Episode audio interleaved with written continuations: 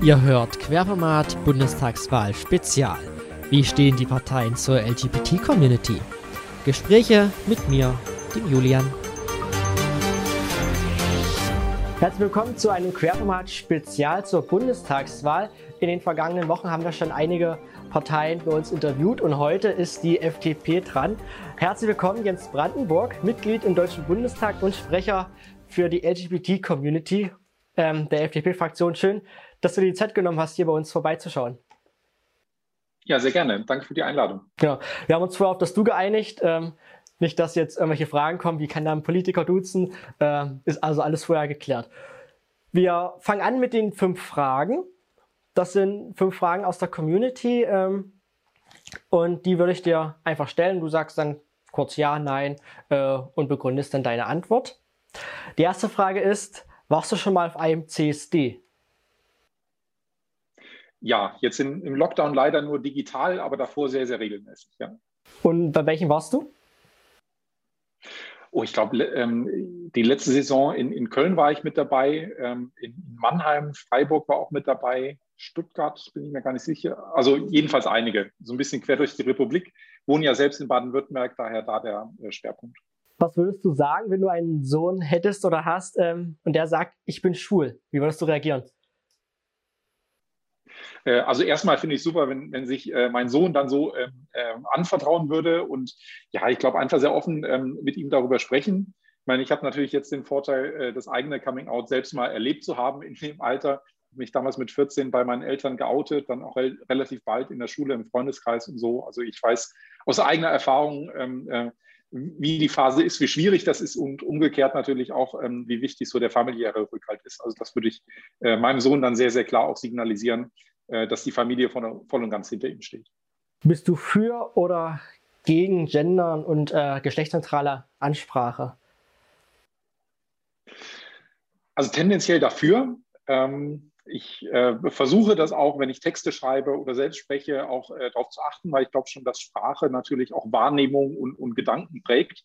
Und wenn man die ganze Zeit natürlich immer nur die ähm, äh, männliche Form benutzt, dann ist ja auch psychologisch alles nachgewiesen, hat man auch eher Männer im Kopf, obwohl es ja eigentlich um alle Menschen ähm, gehen sollte. Also ich versuche das selbst zu beachten, gebe aber zu, ich bin da jetzt auch nicht äh, ganz so konsequent, äh, gelingt mir nicht jedes Mal und äh, ich versuche auch ehrlich gesagt dann an, anstatt ähm, irgendwelcher Lehrpausen im Sprechfluss oder so eher auf neutrale Begriffe wie Lehrkräfte beispielsweise in der Bildungspolitik auszuweichen. Welche Partei außer deine ähm, engagiert sich am meisten für die LGBT? Also neben der FDP würde ich im Bund momentan sagen, die Grünen.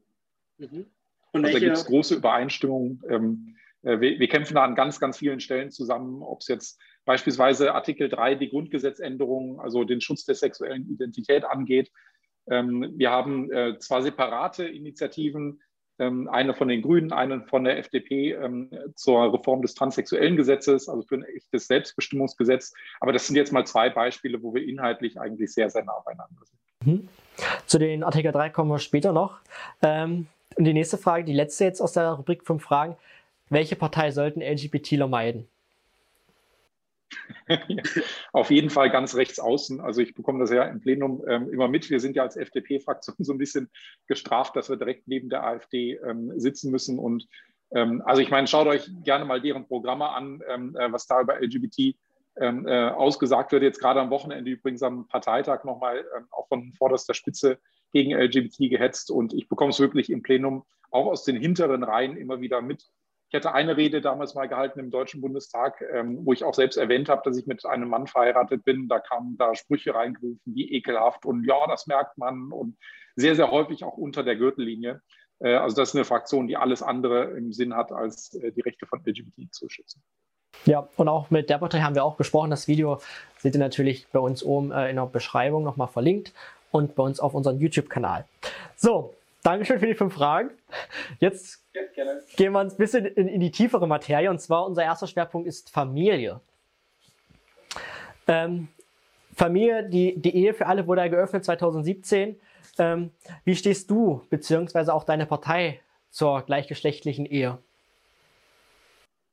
Äh, also absolut dafür. Ähm, ist ja ein Grund, warum wir beispielsweise die sexuelle Identität im Grundgesetz überhaupt schützen wollen, damit äh, sie nicht einfach mit wechselnden politischen Mehrheiten oder auch einem gesellschaftlichen Stimmungsumschwung wieder abgeschafft werden kann.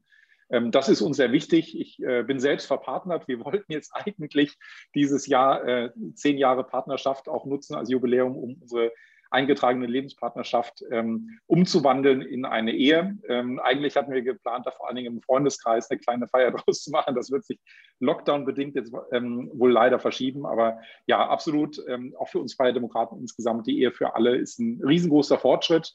Ähm, die wollen wir auch unbedingt verteidigen. Ich glaube, du hast ja auch vor allen Dingen nach dem Familienrecht gefragt, dass wir jetzt als nächsten Schritt uns eigentlich vornehmen ähm, sollten, auch die Familie für alle zu schaffen.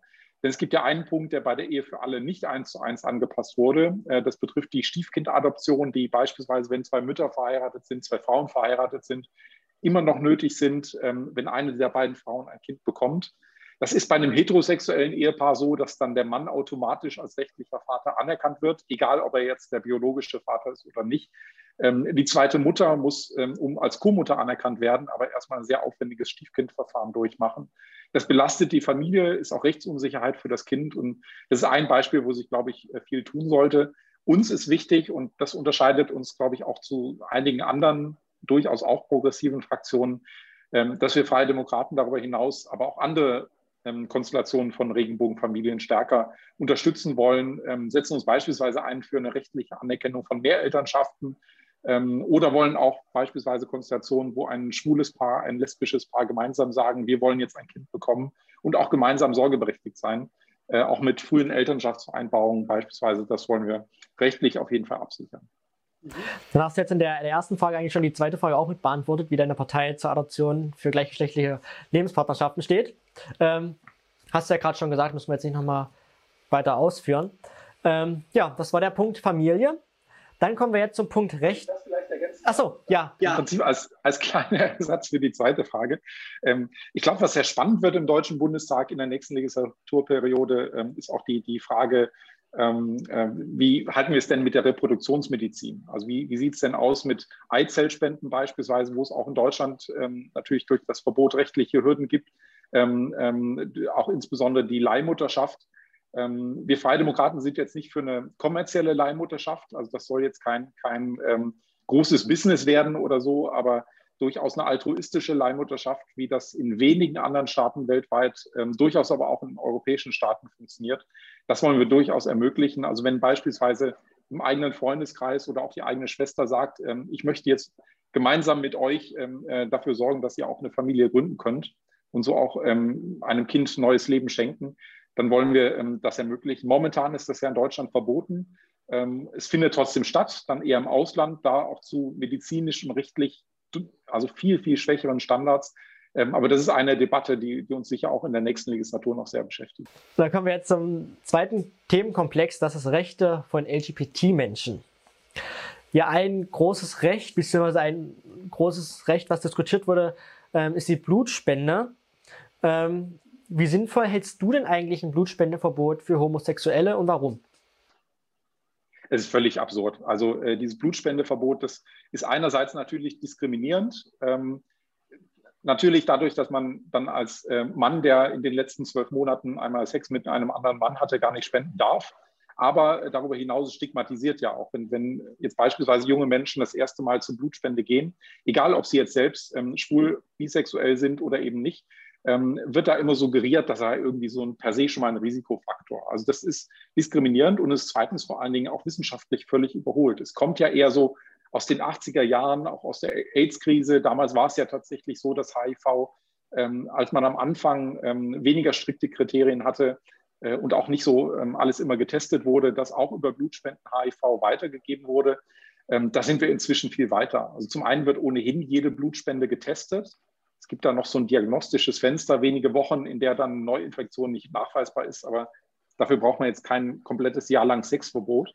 Und zweitens hängt es ja auch nicht von der sexuellen Identität ab, ähm, ob potenziell eine Blutspende jetzt gefährlich sein kann, infektiös oder nicht, sondern das hängt vom ganz individuellen Risikoverhalten ab. Und ich verstehe nicht, wieso beispielsweise ein heterosexueller Mann, der jetzt äh, letzte Nacht noch den ähm, anonymen One-Night-Stand hatte, spenden darf Ähm, aber ein äh, schwuler oder bisexueller Mann, der vor elf Monaten das letzte Mal ähm, äh, dann auch noch geschützten Geschlechtsverkehr hatte, pauschal davon ausgeschlossen ist. Das ist völlig überholt und ich hoffe, dass das jetzt bald ähm, auch abgeschafft wird. Die zuständige Arbeitsgruppe, ich habe da vor wenigen Tagen als Abgeordneter nochmal nachgefragt, die hätte jetzt eigentlich äh, am 12. April tagen sollen.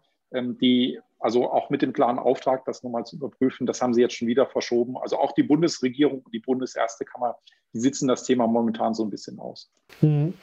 Das steht ja auch bei euch im Grundsatzprogramm drin, dass er die ähm, das überholte Blutspendeverbot für Homosexuelle abschaffen wollt. Ich hatte dazu ja auch schon mal ein Gespräch mit Dr. Markus Faber Anfang des vergangenen Jahres, also vor einem Jahr, ähm, wo er halt auch das Problem angesprochen hat.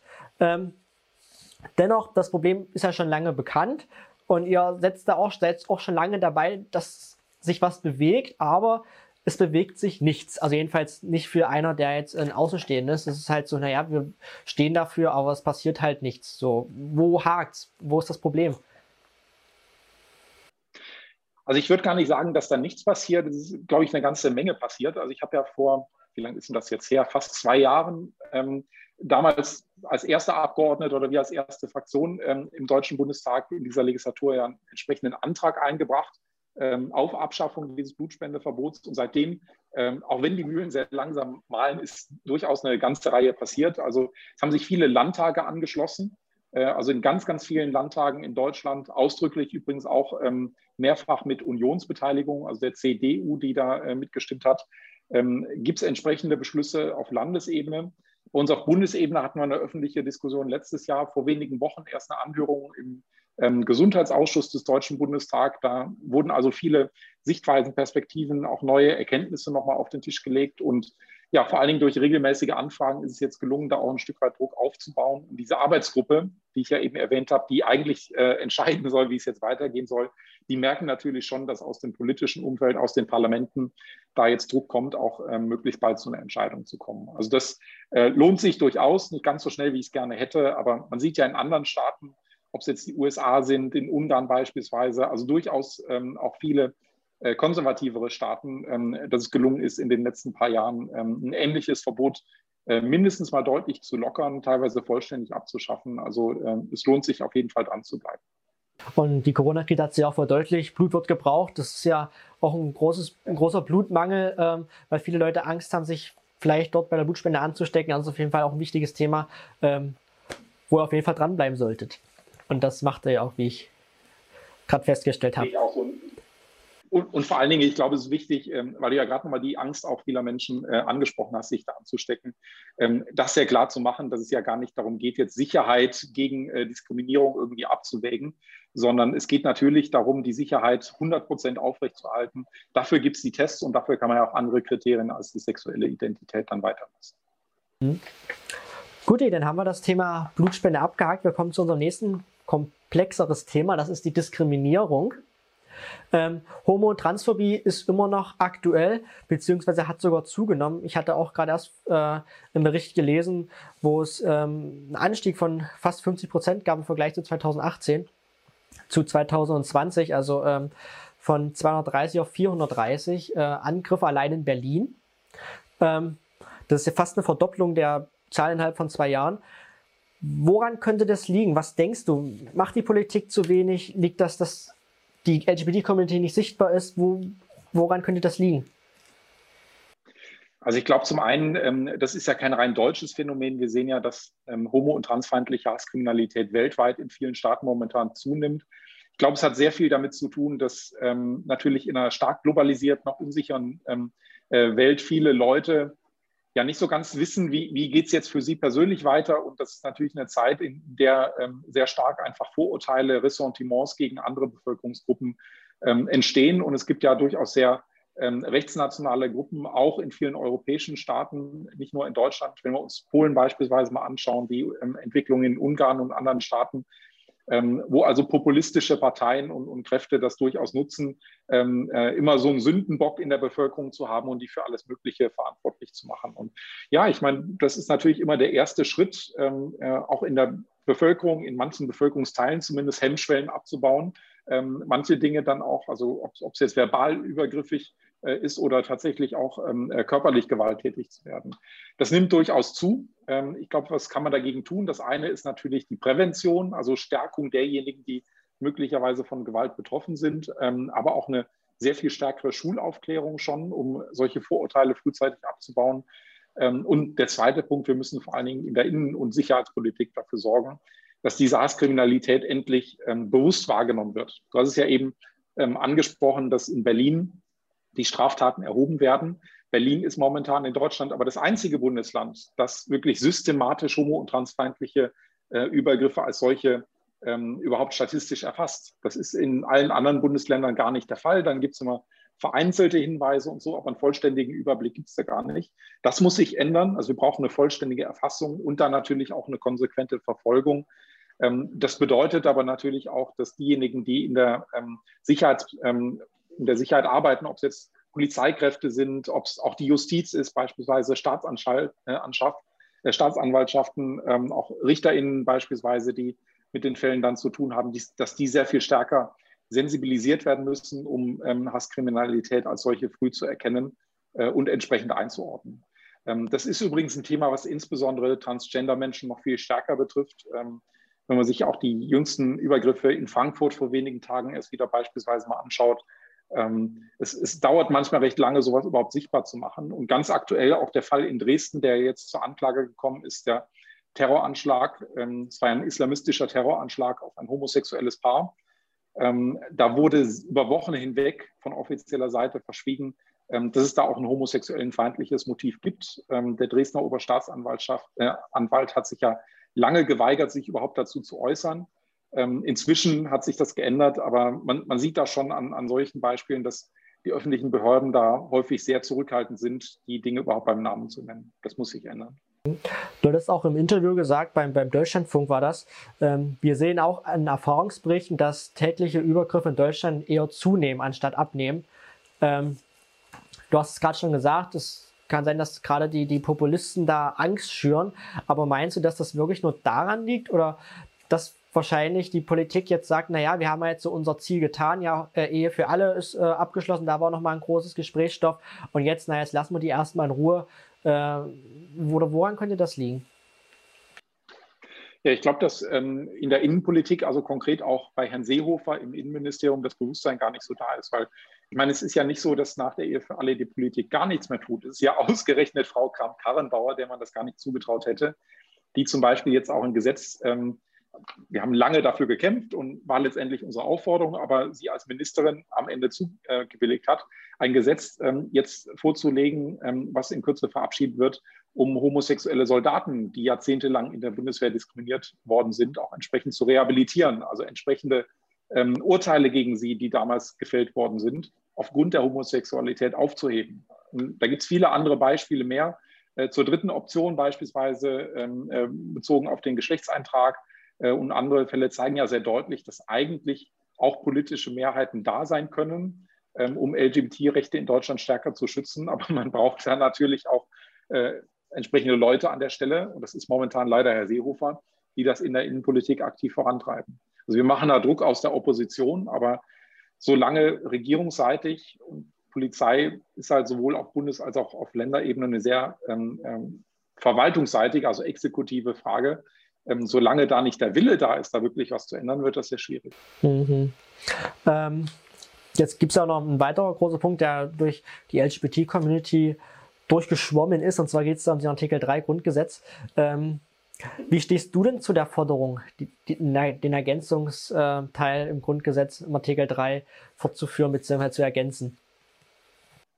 Ja, unterstütze ich natürlich und das sogar sehr aktiv. Also ich habe gemeinsam ähm, äh, mit zwei anderen Kolleginnen aus den anderen Fraktionen. Das ist einmal die Ulle Schaus von den Grünen und die Doris Achel-Wilm von den Linken. Wir haben ähm, gemeinsam federführenden Antrag ähm, ja vorgelegt, und zwar auch in unseren Fraktionen dann beschließen lassen, gemeinsam eingereicht im Deutschen Bundestag, der genau diese Grundgesetzänderung ähm, fordert. Insofern bin ich einer der wenigen Aktoren, äh, Autoren, die das Thema so vorantreiben ähm, im Deutschen Bundestag. Wir haben inzwischen eine sehr, sehr breite Mehrheit dafür.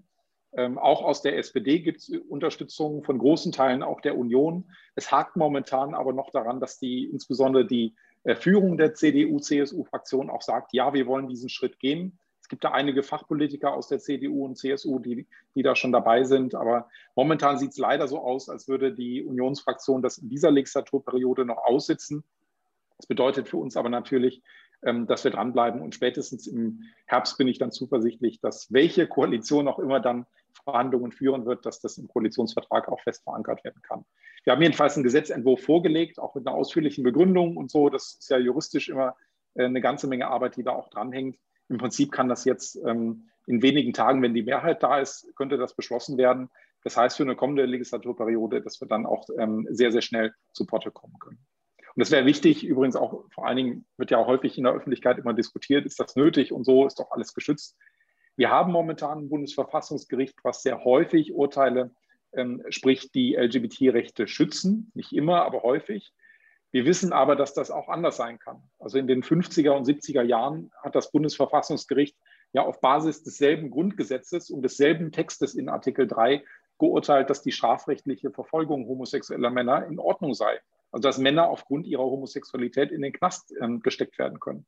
Und das darf sich natürlich niemals wiederholen. Wir sehen bei uns in Deutschland, in vielen anderen Staaten, dass auch politische Stimmungen sehr schnell wieder kippen können.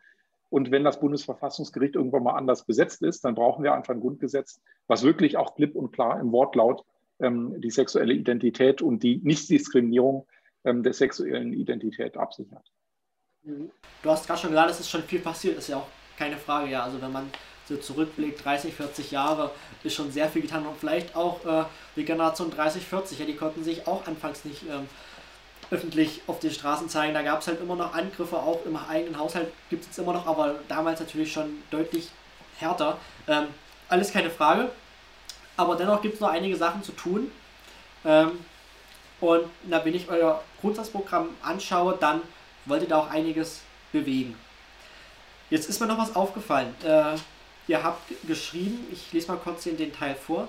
Ähm, wir stehen für Vielfalt und Wertschätzung in der Gesellschaft, insbesondere mit konkreten Maßnahmen für Bildung, Förderung von Selbsthilfe und Diversity Management.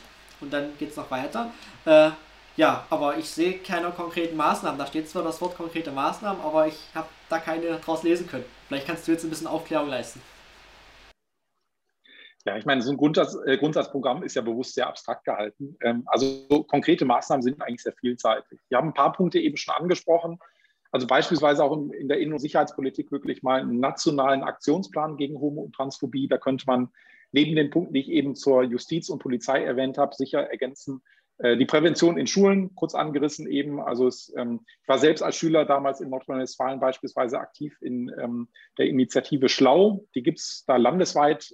Das sind also ehrenamtliche Personen, die dann in Schulklassen reingehen und ähm, äh, als geoutete LGBT-Personen einfach mal zur Verfügung stehen. Also dann geht die Lehrkraft mal ähm, zwei Stunden vor die Tür und man spricht einfach mal über Themen von geschlechtlicher und sexueller Identität. Und ich habe damals schon die Erfahrung gemacht, dass das eigentlich eine ähm, wirklich starke Erfahrung ist für viele SchülerInnen, die zum ersten Mal überhaupt mit diesen Themen äh, konfrontiert sind und dass das sehr viele Vorbehalte auch abbaut, wenn man wirklich dann mal einen schwulen äh, Mann, eine lesbische Frau oder vielleicht auch eine Transgender-Person beispielsweise mal sieht und merkt, die fressen mich jetzt auch nicht auf, das sind ganz normale Menschen und die stellen sich Fragen wie du und ich auch.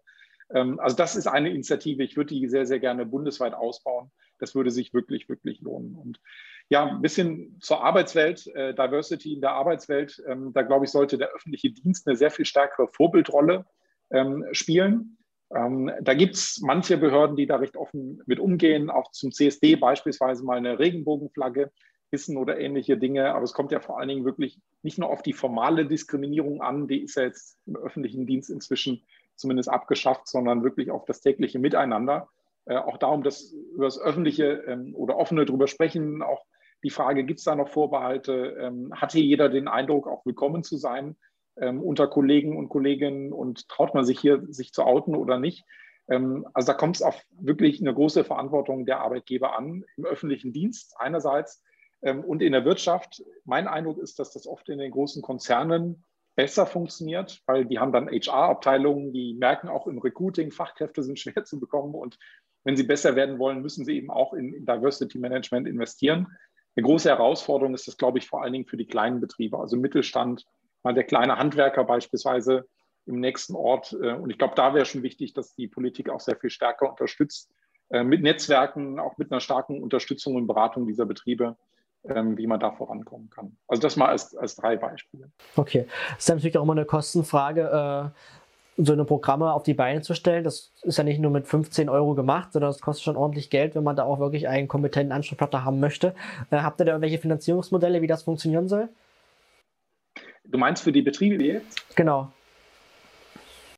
Ähm, ja, also ich meine, es ist ja nicht so, dass jetzt für jeden Betrieb irgendwie ähm, eine steuerfinanzierte Vollzeitstelle da reingehen soll oder so, sondern es geht da wirklich eher um die Beratung.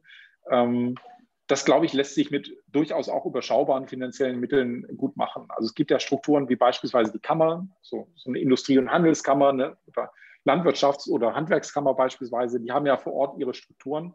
Ähm, und wenn es da einfach Personen gibt, die in diesen Kammerbezirken dann beispielsweise einfach mal äh, Vorträge halten, direkt als, als Ansprechpersonen mal zur Verfügung stehen, um einfach so ein Bewusstsein zu schaffen. Da wäre schon viel gewonnen. Und auch in den Unternehmen selbst geht es, glaube ich, gar, in den allermeisten Fällen gar nicht darum, ähm, jetzt große finanzielle Mittel zu stemmen. Es hilft dann beispielsweise einfach nur mal, wenn, wenn die Chefin oder der Chef dann irgendwann mal ein Signal gibt oder zum Neuempfang dann beispielsweise auch mal auf Diversity-Themen äh, eingeht und, und einfach positive Signale setzt und ähm, äh, einfach mal deutlich sagt, dass wir als Unternehmen offen sein wollen und dass wir bei uns unter den Mitarbeitenden, aber auch in der Kundschaft ein vielfältiges Umfeld haben und alle Menschen jeder sexuellen Identität und jeder geschlechtlichen Identität auch akzeptieren.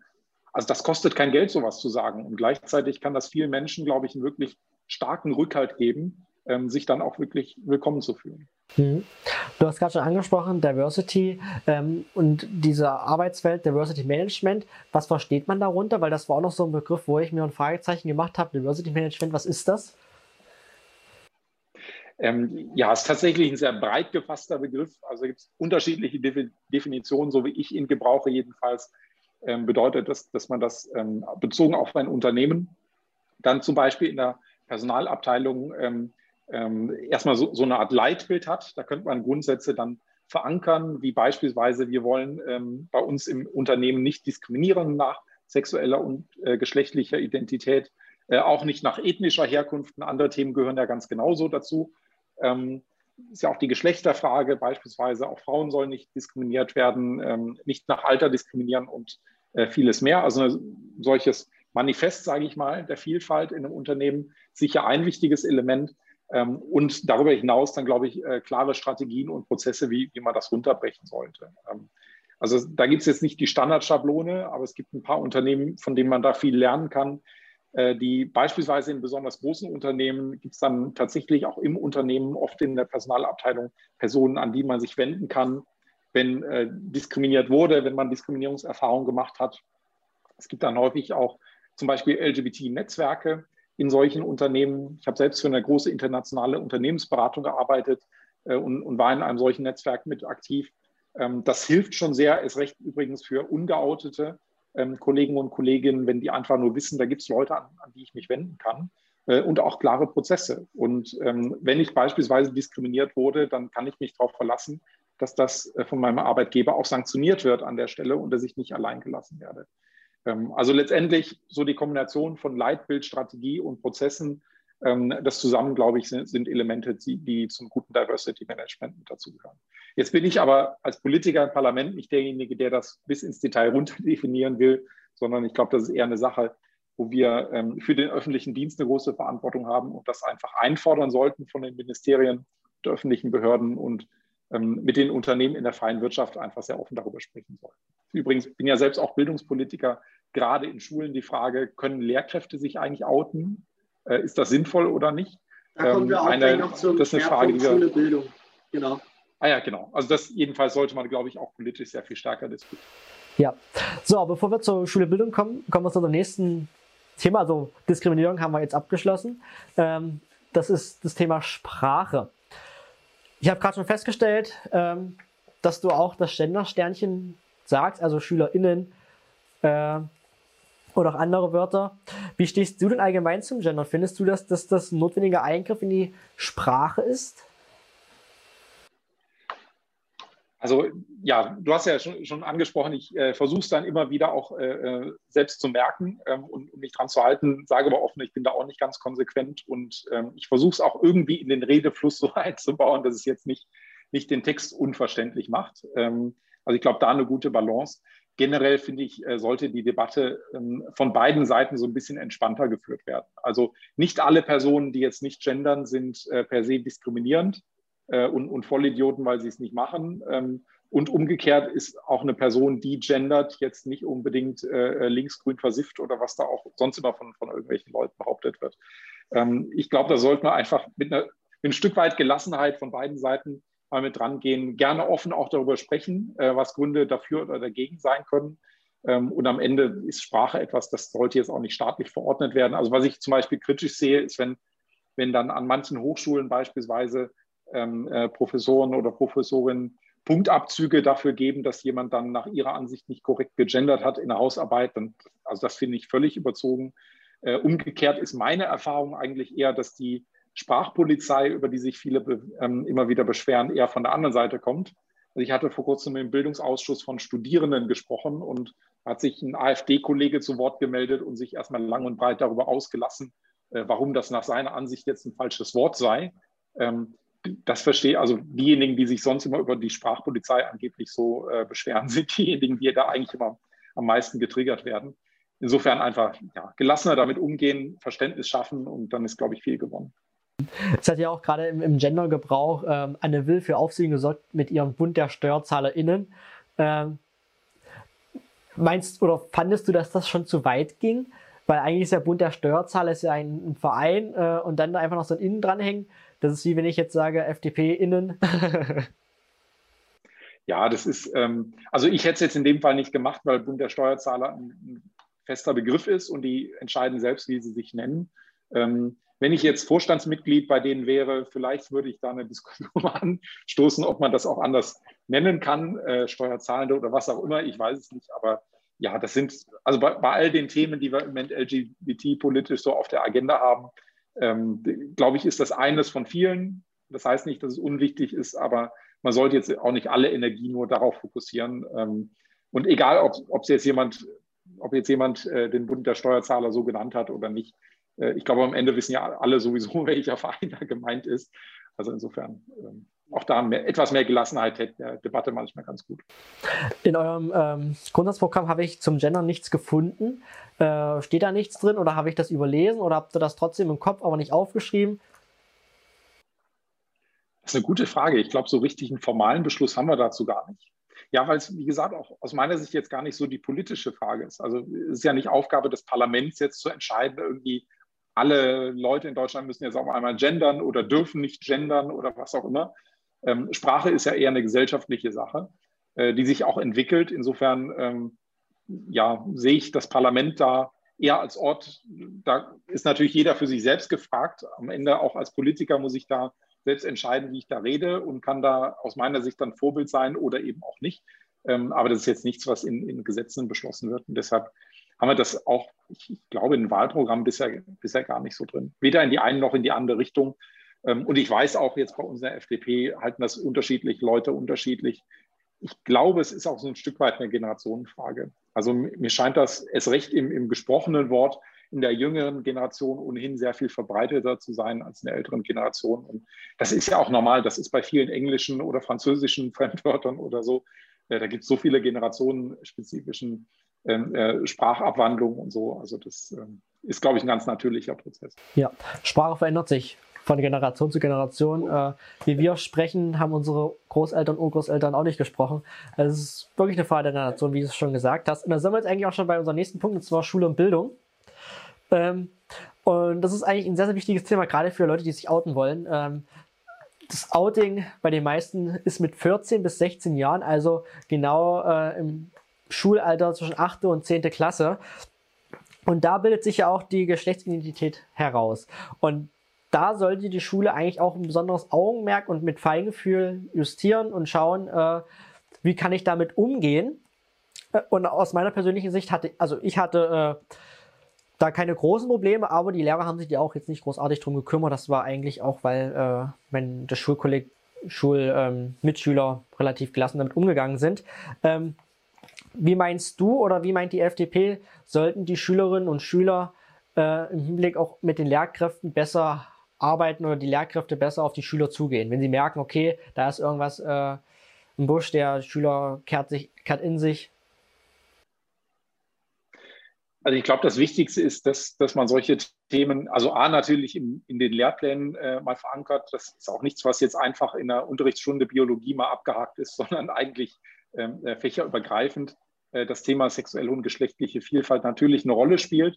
Ähm, wichtig aber, glaube ich, darüber hinaus, dass man es sehr viel stärker als bisher im Lehramtsstudium, also in der Ausbildung von Lehrkräften, auch in der Weiterbildung übrigens, fest verankert, weil es sind ja häufig Themen, die einen eine Lehrkraft jetzt gar nicht mal im, im, Mathematikunterricht beispielsweise allein betreffen, sondern dann ist man vielleicht die Klassenlehrerin von der Klasse und merkt, da ist, ist gerade irgendwie was, da ist ein Mobbingfall beispielsweise. Man weiß gar nicht darum. Und es ist natürlich wichtig, dass man als Lehrkraft überhaupt mal so ein bisschen Hintergrundwissen hat, erst recht bei denen, die gar nicht persönliche Bezüge dazu haben, auch im eigenen Freundeskreis. Ähm, zu verstehen, was da abläuft, auch sensibilisiert zu werden dafür und im Zweifel auch zu wissen, ähm, wo sie sich Unterstützung holen können. Ähm, also ich habe selbst damals, bin jetzt 35, also meine Schulzeit ist schon ein paar Jahre her inzwischen, aber äh, ich weiß noch ganz genau, wie äh, die Gymnasium damals, wir waren 800 Schüler und ich habe mich dann in der neunten Klasse, glaube ich, war das, hatte ich mich geoutet und ich war zu dem Zeitpunkt eigentlich der einzige geoutete äh, Schüler an der ganzen Schule, was jetzt statistisch gesehen schon nicht der einzige gewesen sein kann, ähm, äh, der da selbst schwul ist. Und da sieht man schon, dass, dass viele eigentlich gar nicht öffentlich oder geoutet damit umgehen. Und ich hatte schon auch gemerkt, dass das ähm, bei manchen Lehrkräften, die sich selbst nicht so ganz sicher damit gefühlt haben, wie sie damit umgehen sollen. Ich glaube, da ist Unterstützung gefragt. Ähm, und ausdrücklich, das hatte ich eben ja angerissen, ich glaube, dass das jetzt gar nicht die Lehrkräfte alleine leisten können, sondern dass man damit mit ehrenamtlichen Projekten, also auch mit Vorbildern, mit Personen, die aus der LGBT-Community herauskommen, selbst geoutet sind, nicht Teil der Schule sind, sondern einfach mal von außen kommen und die man in Anführungszeichen auch mal dumme Fragen stellen kann. Ähm, äh, das, das glaube ich, wäre wichtig, das wirklich überall hinzubekommen. Und ähm, was eine Schule insgesamt, da sind aber auch natürlich Schülervertretungen dann ähm, mitgefragt, äh, leisten kann, ist natürlich ähnlich wie ein Unternehmen, darüber hatten wir eben gesprochen, einfach ein offenes Umfeld.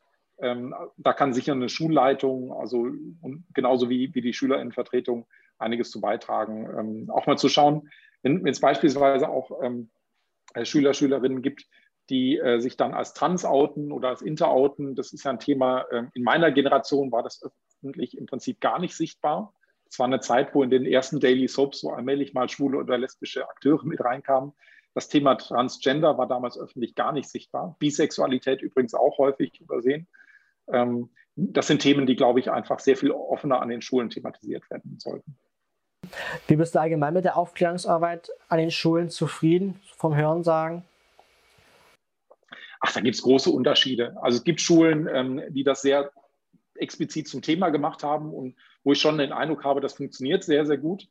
Und in anderen Schulen wird es völlig unter den Teppich gekehrt. Da gibt es dann wirklich große Probleme. Ähm, es hängt auch häufig von einzelnen Lehrkräften ab. Äh, insgesamt ist aber wirklich viel Luft nach oben.